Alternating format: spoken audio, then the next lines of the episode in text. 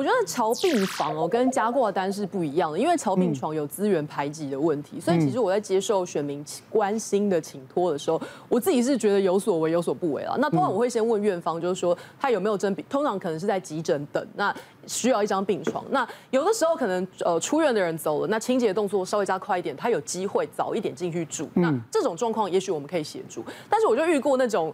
呃，在急诊要住院，然后我们想要关心，然后他还指定说，哦，他不但要住院，而且他要有对外窗的床性。我是觉得这个医疗紧绷的状况之下，能住院就已经谢谢了。那这个不要再挑三拣四了。那我们现在自己这最近这几年，我发展出一套这个心理的话术，发展出来，有所为有所不为，大家学习一下，不能让他发现你不为。所以他打来跟我讲说他要对外窗的病床，我就说好，我来跟医院方沟通。但是电话放了之后。大概半小时，我就打给他说：“哎呀，我真的已经跟医院讲了，可是哦，他们说这个最近因为这个疫疫情关系，要住院的人真的很多啦，可能真的没有办法。但是他们有说，如果一旦有空出来，一定会优先的把你放在很前面的排序，让你优先去住，这样这是话术。那有的有的时候，其实说实在，我电话根本没有打。”但是院方已经安排他入住，然后家属就会打来说谢谢谢谢谢谢，那我也就谢谢了这样。那我觉得还是感恩的心啊，像我之前挂过很特别的，大家都挂什么那个立委门诊啊，就是关说门的，我挂法院门诊。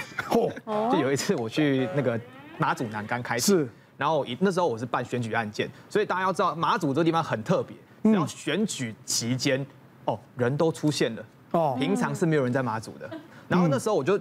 很不舒服，就其实法院都有注意到，反正哎，简律师还好嘛，因为我脸色惨白，我说哦没关系没关系，我今天晚上就要回去了，我说好，结果开到五点半，因为那时候选没有飞机了，没飞机，那我说那没关系，我就在那边住一个晚上，然后他还说要不要帮我问问看有没有医院，我说不用，现在因为那时候人又突然很多，我问过挂不到号，嗯，晚上我发现真的不行了，然后我。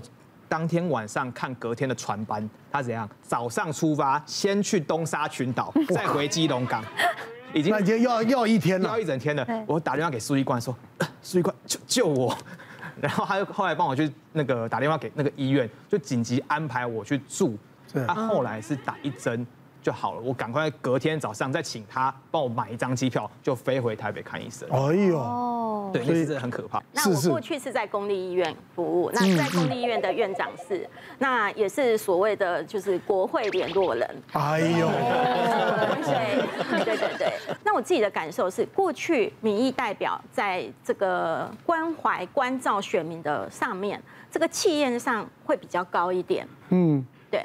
那嗯。基本上他们都认为说，我们一定要使命必达。可是像这近几年来啊，可能像呃我们的民意代表素质也都提升了。那还有一些像现在的这手手机即时的网络这些网络对这些平台比较丰盛，所以现在其实我们反而在民意代表这一段的压力其实是会比较少一点。那我自己比较近几年来比较不好的经验，反而是在说，呃像现在有很多的自媒体。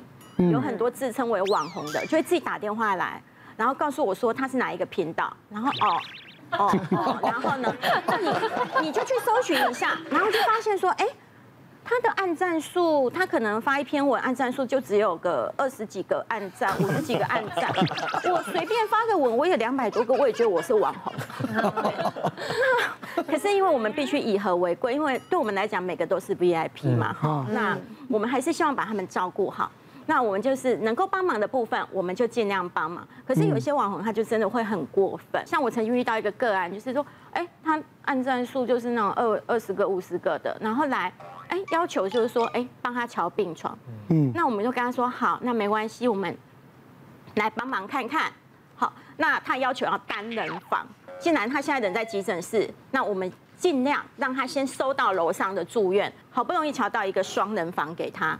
嗯，那就跟他说，哎，是不是先求有，嗯，再求好，嗯，他就说，啊，你都可以瞧到双人房的，你为什么不能瞧到单人房？嗯，那不然你叫他先出去那一间包给我，我是名人呢，你这样子我没有隐私哎，住饭店哦，好夸张，对，嗯，对。如果他硬要单人房，他有有一个人，如果你不介意，他刚走，我们把他整理，整理完了，那你愿不愿意来住？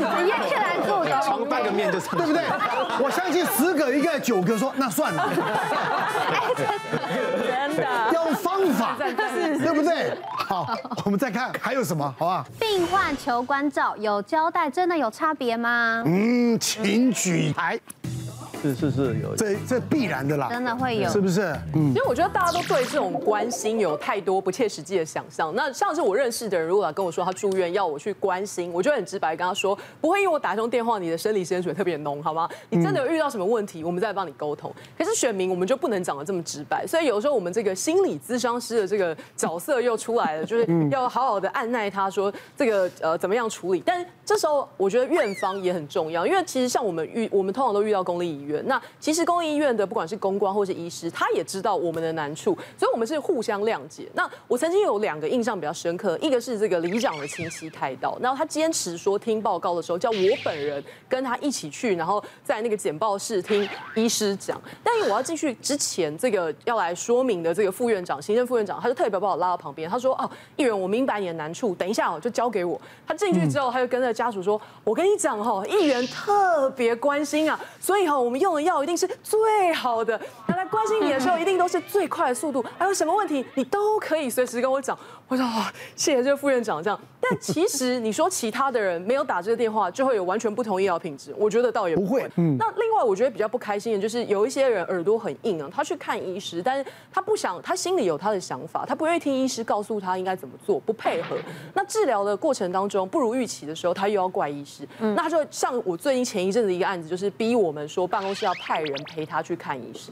那我虽然同意了，但是我特别交代我助理说，你去的时候千万。不用告诉医师说你是什么什么助理，不用，你就用一个晚辈的身份陪他去，那听听看到底他们沟通出了什么问题。去了之后才知道说，哦，因为他擅自把医师开的肌肉松弛剂拿来当成安眠药助眠吃，所以难怪会有很多其他的副作用。那不是医师没有告诉他，是他自己不按照医嘱去做。那这个时候我们又被夹在中间。那当然，我觉得关键是互相帮忙嘛。那。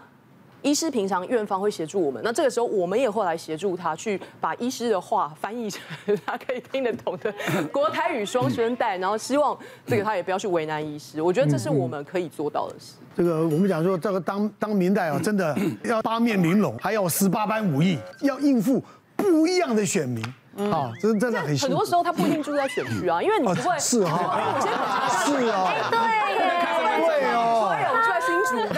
是啊，可以祝你身体健康。那真是的，哇，每天都不会问了。啊，每每每天处理他们这个这个这个议会的事情，哈，还有这种选民都叫我们这种托付，哇，真是不简单。刚才你在讲加护病房那件事情啊，病床 A 变变成 B 变了，嗯，我这一科就就是在那里面的。对啊，每每一床每一床都都有人走啊。是啊，你是重症科啊。所以所以其实我们遇到的时候，病人说，我相信，呃呃，那个民意代表一定有遇到过啊。哎呦，加护病房住满几天，他又叫我去转几天，我跟黄医师好没有爱心哦。很 多他们都都跟他们讲，黄医师我没有爱心哦。我爸爸病情还严重呢，还在呼吸器呢。所以你可以看得到，他们所描述的跟我们所描述的是不一样的。嗯，然后刚跟他描述说，哎，你这个啊，可能要自费，可能要多多多多少多少器材，你要签自费同意书啊，什么，好好好，什么都好。他们。没有治疗成功，什么都不好，就会跑去民意代表那边，呃，他骗钱坑钱了，叫我花了那么多钱，我的爸爸没有治疗好，在民意代表那边，他们就是就是是一个说法，按照我们那边就是好好的，是的，是的，我一定是这样子，所以我跟你说嘛，我们两边都是受害者嘛，嗯，很为难的呀，你谁才是谁呀？是。没办法，所以谢谢你们，其实我们也是在心理咨商，跟大家分享一下，病人和病人家属。病人家属的焦虑感和恐慌感没有输给病人本身的哦，所以你们要体谅，说他们会有这种的情绪，在你 A 面跟你说，换成是 B 面跟你说话，是当下的情况是很空的呢。那不然你问一下黄医师有没有跟你解释病情？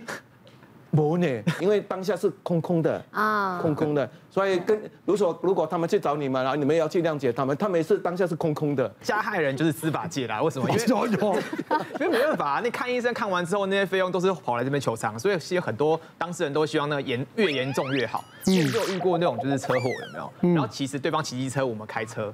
我们当事人开车，那其实对方就是主责啦，主造责大概就是九一或八二这样子，我们二他们九，可是因为对方有受伤，我们没受伤，车祸这种东西就是受伤最大，所以很多人都是什么开车开开啊，发现车祸我没受伤，头就往方向盘敲下去，嗯，先来一个擦挫伤再说，当然这样不好了，反正那个案件就是因为车祸。那个机车受伤啊，虽然他主责还是告我们过失伤害这样子。嗯那那时候在谈和解的时候啊，他就拿出一张诊断证明书。那其实就很简单，闭锁性骨折。那那个东西以我的经验来说啊，可能就是包包石膏，那过几个月后就好。那可能有一些就是住院期间的照顾之类的什么看护费啊，我们都愿意付。他要什么？终身看护，然后精神慰抚金加一加两三百万。嗯，这太扯了。然后我们就跟他说：“你这个东西太夸张啦，你这个单据上面只有两个月看护而已，你跟我要终身看护干嘛？”他说：“好。”那因为那时候委员调解委员跟他说：“这个东西你可能没办法这样子，没有办法这么请求到这么高的金额啦。”他说：“好，那就回去了。”过两个月之后，再出具一张诊断证明书。那张诊断证明书原本的东西还在，后面多了一些乱七八糟的东西，什么缝合、各种手术。就是什么什么什么术啦，可能不是手术。嗯，那我们就质疑说，哎，等一下，你不是闭锁性骨折吗？又没开刀，哪来的缝合啊？嗯，那我们就觉得很奇怪啊，就谈不拢，就上法院了嘛。那后来法院我们也觉得超怪，我们就把那个医生传来问，那医生就也很无辜，他说哈，那天来看医生的时候哈，就有一个人陪他一起来，然后他就可能也是有选民服务这样，那个陪他来的就是议员助理助理这样子，然后他就呛下说你。要给我写严重一点，否则我这边就一定会影响你的升迁，因为他们是比较偏向医院，可能有这种文化。嗯，那那时候医生就说，上面的东西其实我都有做，只是他把它写的特别严重，比如说单纯包扎上石膏就写缝合。哦，那这个东西其实就会变成有一点伪造文书这样子。是啊，所以我们那时候就跟他法官就直接呛呛他说，我要去告你伪造文书，你这样太夸张了。那后来对方也会怕，因为他们医生被戳破这件事情。他也知道了，所以他后来反而是怎么样？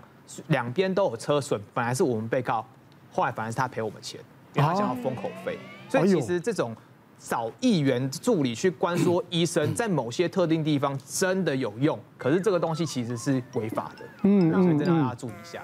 别忘了订阅我们 YouTube 频道，并按下小铃铛，收看我们最新的影片。想要看更多精彩内容，快点选旁边的影片哦。